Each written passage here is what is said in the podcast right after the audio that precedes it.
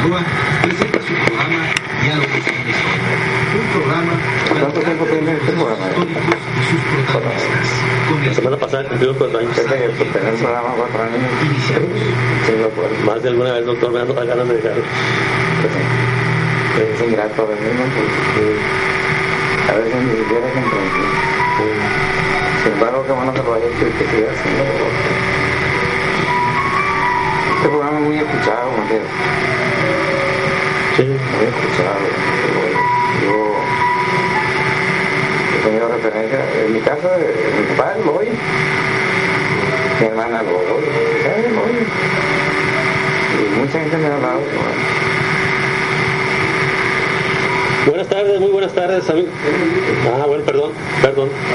Sí, sí, claro. ¿Qué tal? Muy buenas tardes, amigos del auditorio. Les saluda su servidor, Matías Lascano. Este es programa Diálogos con la Historia. En esta ocasión vamos a hablar acerca de Culiacán en el siglo XVI. Está con nosotros el doctor Rafael Valdés Aguilar. Ya ha estado con nosotros, es amigo de este programa y pues nos da mucho gusto que esté de nuevo. Doctor, bienvenido. Muchas gracias por invitarme, Matías. Con mucho gusto vengo a tu programa, que es eh, muy importante. Bueno, gracias. Eh, los controles técnicos me acompaña Ismael, Ismael Camacho. Eh, bien, amigos del auditorio, como digo, vamos a hablar acerca de Culiacán en el siglo XVI. Está con nosotros el doctor Rafael Valdés Aguilar. Hay un libro de los pues ya no pocos que ha escrito. Hay un libro que se llama Labor franciscana en el siglo Labor franciscana en el Sinaloa del siglo XVI. Eh, trae tres ejemplares para las primeras tres personas eh, que nos llamen. Vean ustedes, con solo llamar, pues se llevan un libro, un libro importante, un libro sobre la historia de Sinaloa. Labor franciscana en el Sinaloa, en el Sinaloa del siglo XVI. Bien, permítanos eh, mandar un saludo. Saludo a la Escuela de Filosofía. La Escuela de Filosofía cumple 25 años. Eh, un saludo para todo su personal, maestros, estudiantes y para todos eh, los que se interesan por estas cuestiones. La filosofía responde a cuestiones eh, fundamentales del hombre, de la sociedad, qué es el hombre, qué es el conocimiento, qué es la historia, qué es la ciencia, para qué sirve la ética, qué es la ética, en fin, cuestiones como estas son eh, respondidas, o se intenta al menos, son tres ejemplares. La voz franciscana en el Sinaloa del siglo XVI.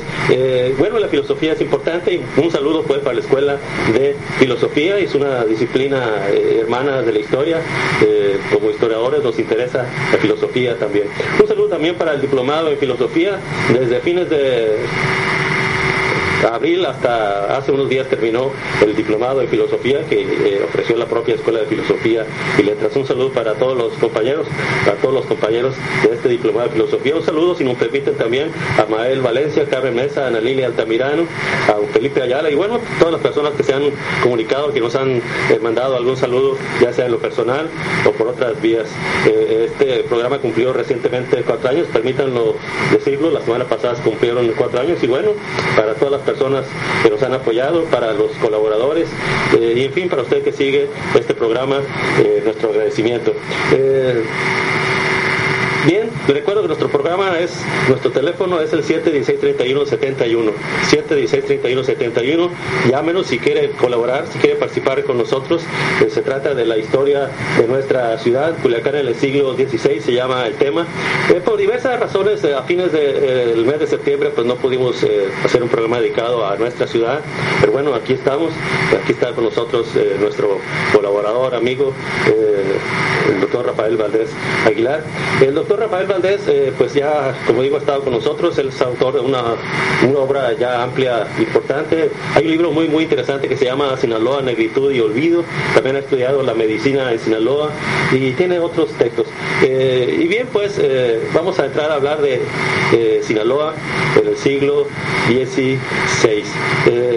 No sé si alguno de ustedes, amigos del auditorio, piense, bueno, que hace siglos esto no importa, nos interesan las cosas, los sucesos pero pues si usted piensa así, no es, eh, está, no está en lo cierto, como diría el famoso personaje, ¿no?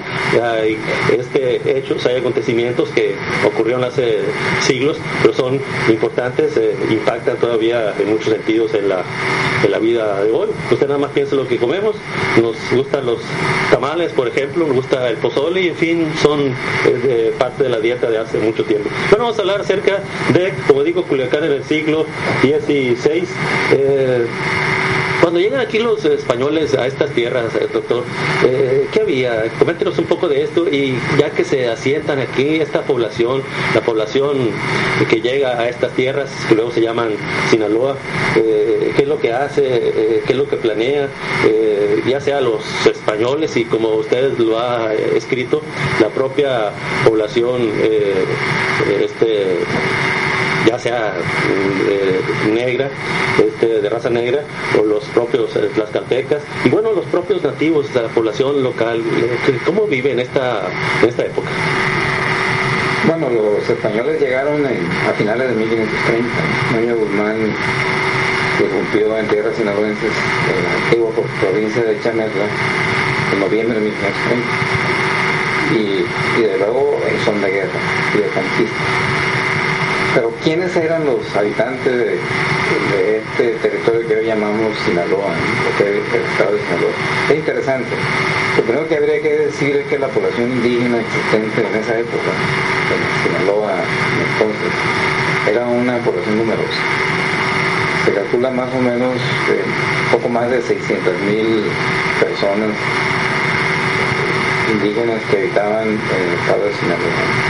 Y había tres grupos había más etnias, pero digamos tres grupos étnicos fundamentales. Podemos decir que es un número eh, de, verdad alto, ¿no? Nomás para que nos demos una idea, esa población se volvió a alcanzar en Sinaloa hasta ya bien entrado el siglo eh, que terminó el siglo XX, es decir, a mediados del siglo XX es que Sinaloa alcanzó la población que tenía antes de la llegada de los conquistadores. Es decir, hubo un desastre demográfico muy grande en la población indígena. Y la población casi se acabó. Entonces solamente se alcanzó la cifra existente en ese momento hasta mediados del siglo XX aproximadamente.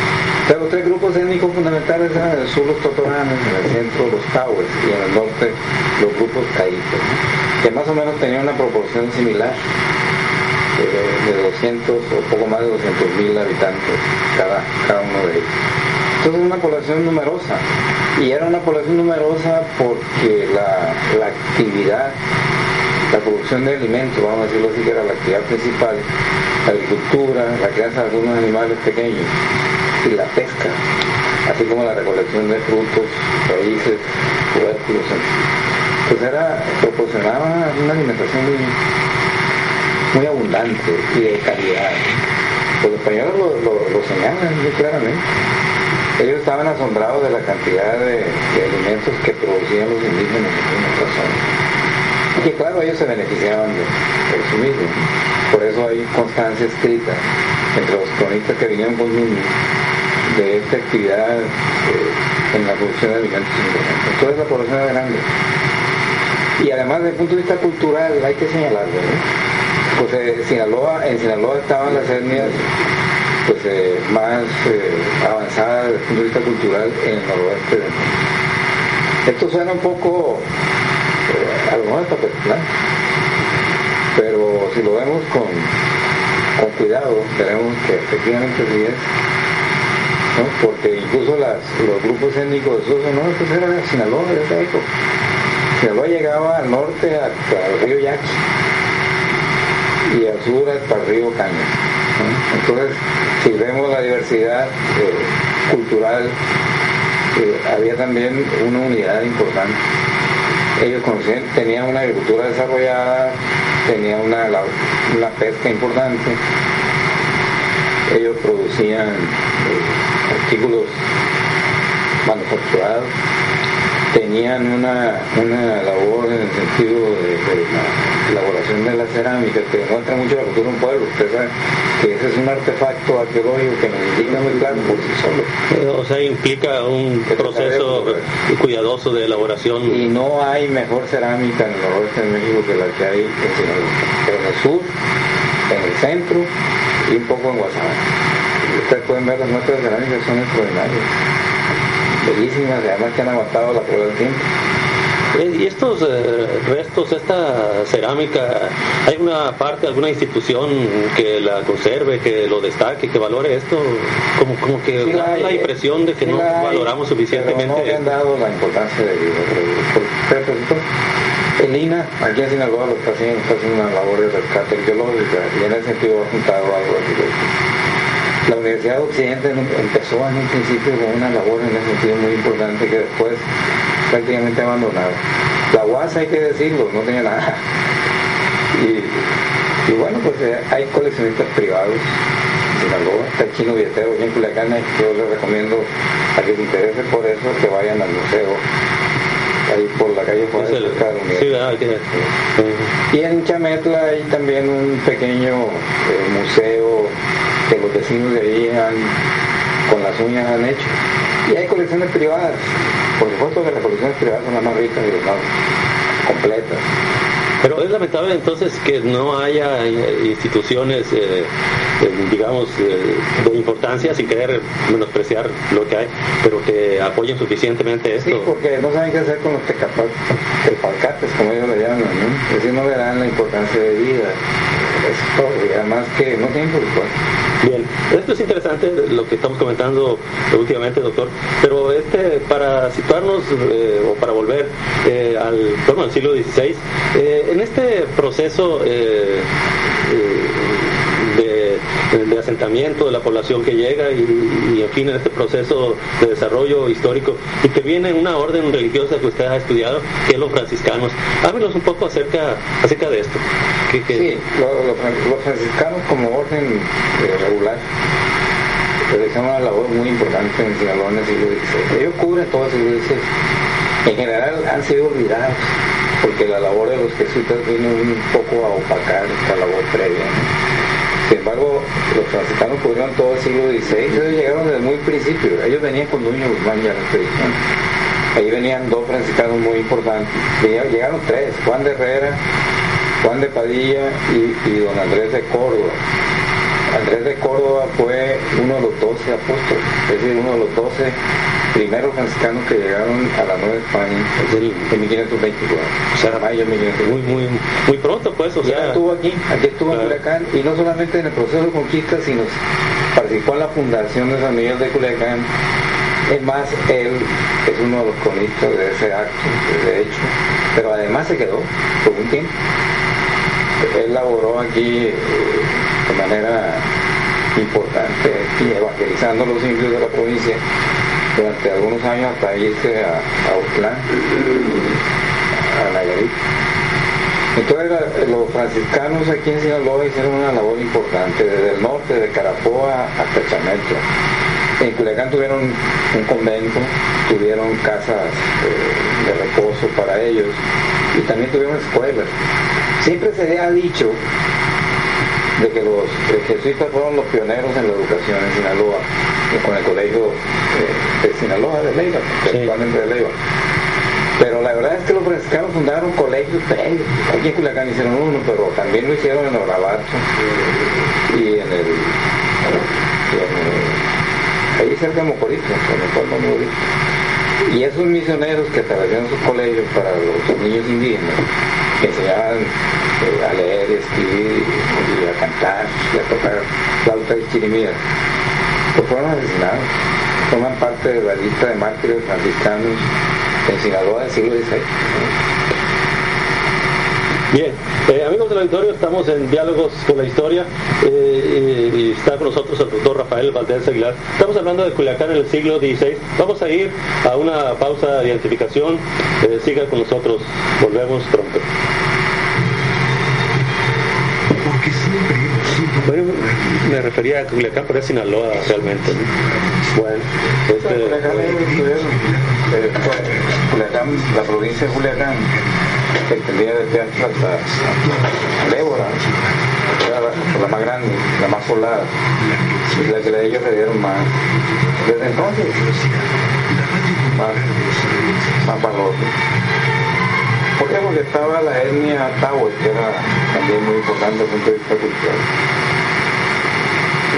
Es interesante, bueno, quizás no sea necesariamente para hoy. Porque es que hay más desarrollo aquí que en el mismo sur. A lo mejor que en el norte puede pensarse que se explica más porque, bueno, zona desértica o de más de habitantes más aguerridos. En realidad hay un paralelismo, yo no me atrevería a decir que son más desarrollados estados que los o viceversa. Son muy parejos. Que tú lo ves en la cerámica, te das cuenta que hay una y en lo que se conoce por los cronistas españoles que escribieron sobre ellos. Es muy parecido, es muy similar la, el nivel alcanzado. Sí, sí.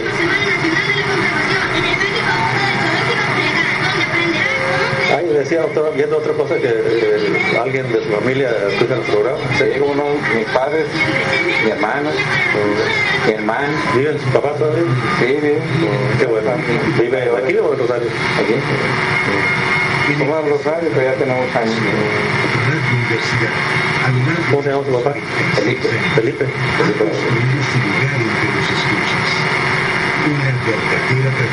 Una familia que ve mucho Radio Guay. Y, el programa es el Serotonina Lector. Qué bueno.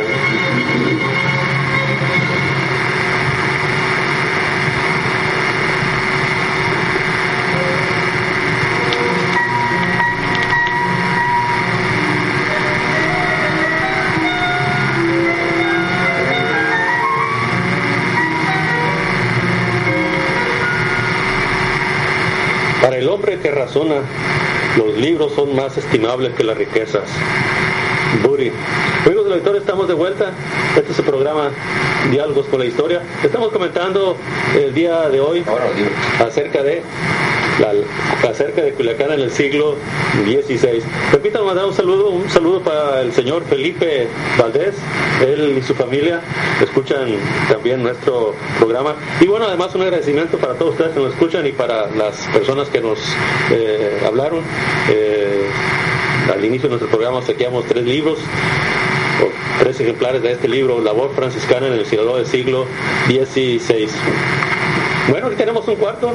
Si hay otra persona que nos guste, eh, que guste llamarnos, hay un cuarto ejemplar para ustedes. Eh, amigos del auditorio, si alguna persona nos gusta llamar. La voz franciscana en el Senado del siglo XVI. Es un libro eh, que hace alrededor de un año se publicó. Parecer no se ha difundido suficientemente, eso opinaría yo, eh, si me permiten hablar en, singular, eh, hace falta, yo creo que hace falta, bueno, de no estoy con el yo, si hace falta pues promover más eh, los estudios y la difusión de la historia colonial. Hay un grupo de compañeros a propósito, un grupo de jóvenes que hace algunos meses, dos, dos, tres meses, fundaron un, un boletín y están por medio de Barlovento promoviendo eh, estos estudios, pero hace falta más, hace falta que las instituciones promuevan este, eh, no solo publiquen libros, sino que promuevan su difusión. Bien, el doctor Valdés Aguilar, eh, de nuevo, eh, gracias por estar aquí en este nuestro programa Diálogos con la Historia. Eh, y bueno, estamos hablando de una parte muy importante de nuestra historia y de nuestra eh, de nuestro territorio, de nuestro estado. Estamos hablando de Culiacán, Culiacán en el siglo XVI, y bueno, hablar de Culiacán implica hablar, como decía usted, de Sinaloa, de la población que en el siglo XVI se asienta, los que llegan y bueno, los que ya estaban aquí. Se hablaba de Totorames, Tahues y en fin, este, ¿verdad? Bueno, de hecho también un poco afuera del aire comentábamos algo. Este, es interesante pues cómo en el desarrollo eh, de esta población eh, interviene esta orden religiosa. Es otra cosa que usted decía, cómo hay esta gran tragedia demográfica. No sé si para que se atenuara un poco intervienen las propias órdenes religiosas. Sería interesante comentar un poco al respecto y adentrarnos más pues en esta en el papel que juega que juegan los franciscanos. Sí, sin duda juegan un papel fundamental. Si no hubiera sido por los franciscanos, la población indígena en Sinaloa se hubiera acabado.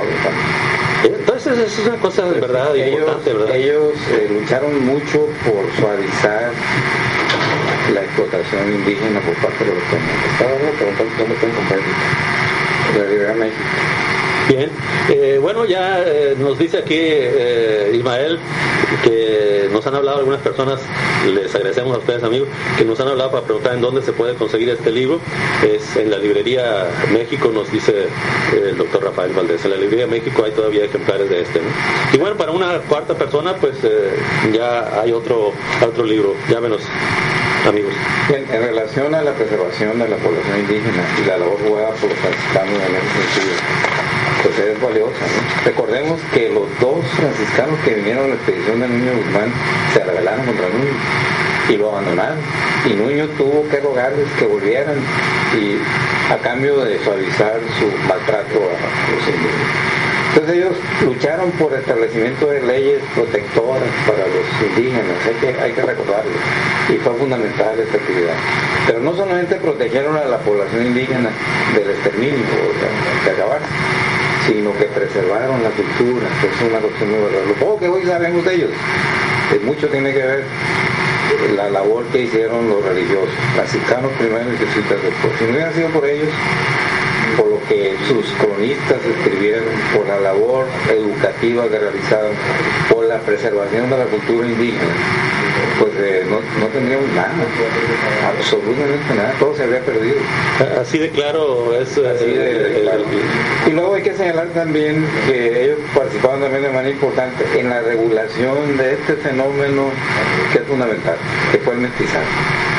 Es decir, ellos estuvieron muy pendientes de que la este mestizaje que se dio entre españoles e indios locales primero, entre los indios que venían con los españoles eh, del Valle de México, ¿no? Tlaxcaltecas, los indios, mexicas, texcocanos principalmente, que se establecieron aquí en Sinaloa y en Culiacán, pues eh, se hiciera eh, regularmente.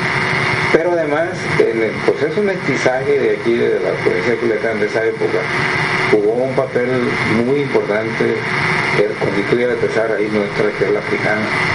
Recordemos que cuando los españoles llegaron, un número importante de servidores negros, esclavos negros, que se asentaron y quedaron aquí y después se mezclaron con la población indígena y española.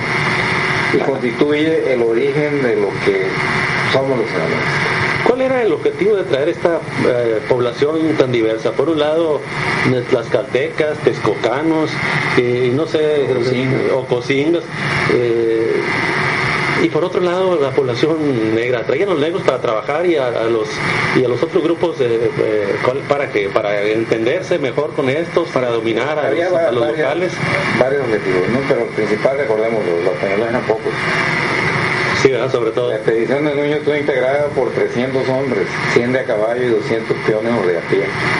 Pero venían 8.000 hombres. La inmensa gran mayoría de estos pues, eran, eran eh, guerreros y también portadores, es decir, cargadores indígenas.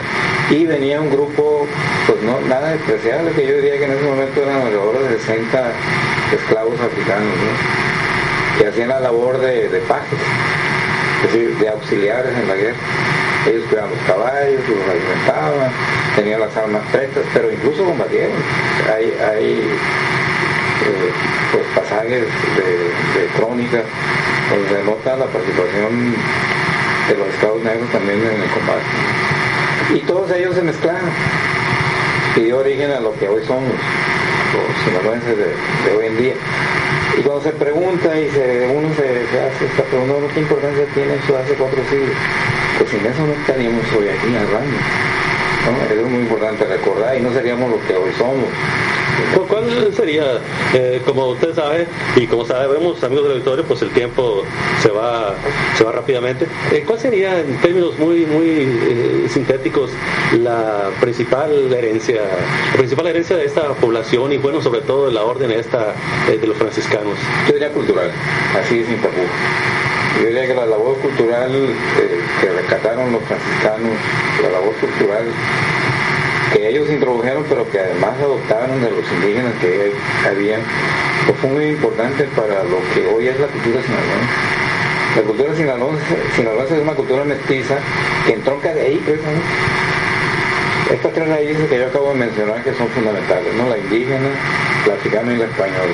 Pero permítame pre- preguntarle, comentar una cosa, doctor. El, el- el idioma, o no sé si decir los idiomas que se hablaban aquí en, en ese entonces, eh, es decir, los totorames, eh, eh, tahues, eh, en fin, caicas, ese, ese se ha perdido. Salvo, salvo el caíta que se conserva por los mayos y los yaquis. En, en ese proceso de preservación jugaron un papel importante también los franciscanos, los decir. franciscanos y los jesuitas posteriormente. Desgraciadamente no se pudo mantener porque se fueron acabando. Los, los franciscanos intentaron nahuatlizar a la población indígena de, de Sinaloa. La, la lengua que ellos hablaban y que daba motivo de confusión pues no era el náhuatl, a pesar de que la toponimia pues se puede confundir en algunos lugares.